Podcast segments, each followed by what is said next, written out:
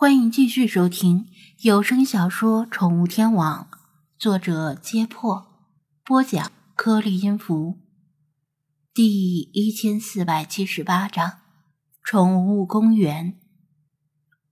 这个世界上没有无缘无故的爱，也没有无缘无故的高薪酬。周青曾经无数次退缩过，无数次半夜被饿醒。无数次在早上醒来后决定放弃这个工作，但最后依然咬牙坚持下来。他用自己的薪水支付了学费、生活费以及其他杂费，再加上少量助学金和奖学金，甚至还有余力补贴家里的经济。他没敢对父母把自己的薪水说得太高，那样会引起父母的怀疑。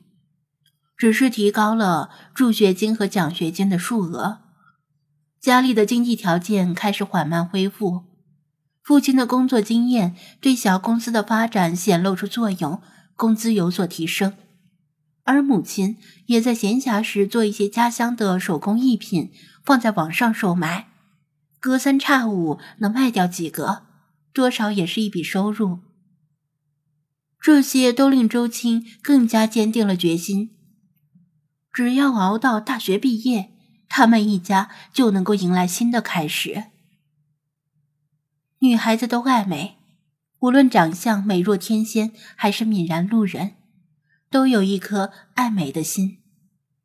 她每天在高盐度的海水里泡着，皮肤和头发都显得很差，头发枯黄分叉，皮肤泛红脱皮，但却不能使用沐浴露、身体乳。护发素等护肤品，因为这些护肤品可能会影响海洋生物的健康。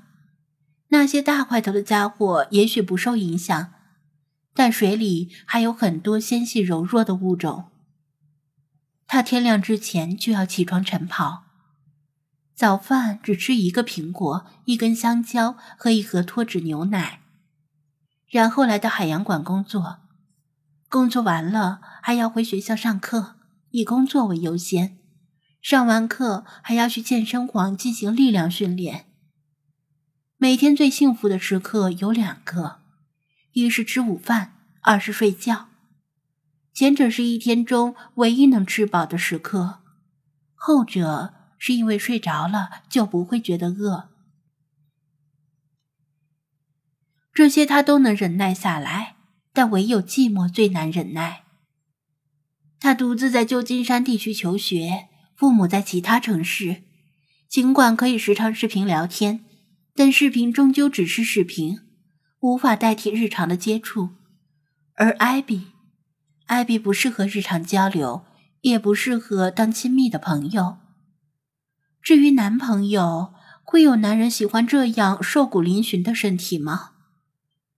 曾经有男同学对他表示好感，但看到他的腿和胳膊后就吓跑了，还以为他是瘾君子。养成晨跑的习惯后，他经常在旧金山各处奔跑，寻找合适的跑步路线。有一次，他从金门大桥附近跑过，看着桥身半隐没于雾中，仿若仙境。他正在出神凝望，突然觉得身后有细微的喘息声，好像有什么东西跟踪。那时是太阳都没升起的清晨，周围还有些黑。不过因为经常能够遇到晨跑者，所以他以为没有什么危险。会不会是胡子拉碴的流浪汉跟在后面图谋不轨？他越想越害怕，心慌气短。本来就空荡荡的胃部阵阵泛起酸水，几乎要虚脱了。后来他壮着胆子快速向后一撇，打算若是看到流浪汉就大叫救命。身后根本没有流浪汉，只有一条橘黄色的博美在跟着他。原来他不知不觉的时候跑进了伊莎贝尔点的区域。伊莎贝尔点。位于旧金山的海边，遥望金门大桥。以前是一片到处游荡着流浪汉的荒地，悄悄在这里交易非法药物，以及进行其他不可告人的勾当。后来有一些养狗人士牵着狗在这里散步。随着狗的数量越来越多，甚至有些体型吓人的大狗，导致犯罪者们不敢停留在此处，被迫转移。这算是狗对旧金山这座城市做出的贡献。时间推移，伊莎贝尔点的声名远扬，如今已成为美国最好的宠物公园。不过，主要是宠物狗在公园里撒欢，而公园内所有设施，包括咖啡厅，全都向宠物开放，让宠物在这里可以享受到与主人相同的待遇。这条博美可能是与主人走丢了，也可能是被主人遗弃了。它的主人也许希望公园里的养狗人士会把它捡回家，所以把它遗弃在这里。不知怎的，他似乎很喜欢周青，一直在身后跟着他跑。就算他挥手驱赶，他也不停下。周青当时完全没有养宠物的打算，而且在这之前，他更喜欢猫。不过，猫高冷的性格大概很难帮他排遣寂寞，也不可能陪他晨跑。惊魂未定的他再也跑不动了。一屁股坐在地上喘息，不停的挥着被吓出的汗水，而他也吐着舌头在旁边休息，样子很乖很可爱。他这时才第一次萌发了养狗的念头。如果有条狗跟着自己晨跑，就不怕被流浪汉悄悄跟踪而不自知了吧？这条狗有主人吗？他不确定。也许它只是和主人走失了，也许主人很快就会来找它。他试着把它带回家，并且制作了一些告示，贴在伊莎贝尔典里，请狗主人与他联系。但是，一连几天都没有陌生人打电话来。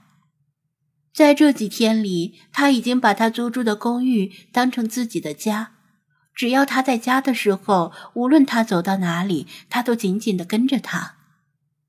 周青买来狗粮，他自己要极限节食，但是看着他开心的吃东西，他心里也有某种满足感，仿佛他替他把他那份也吃掉了。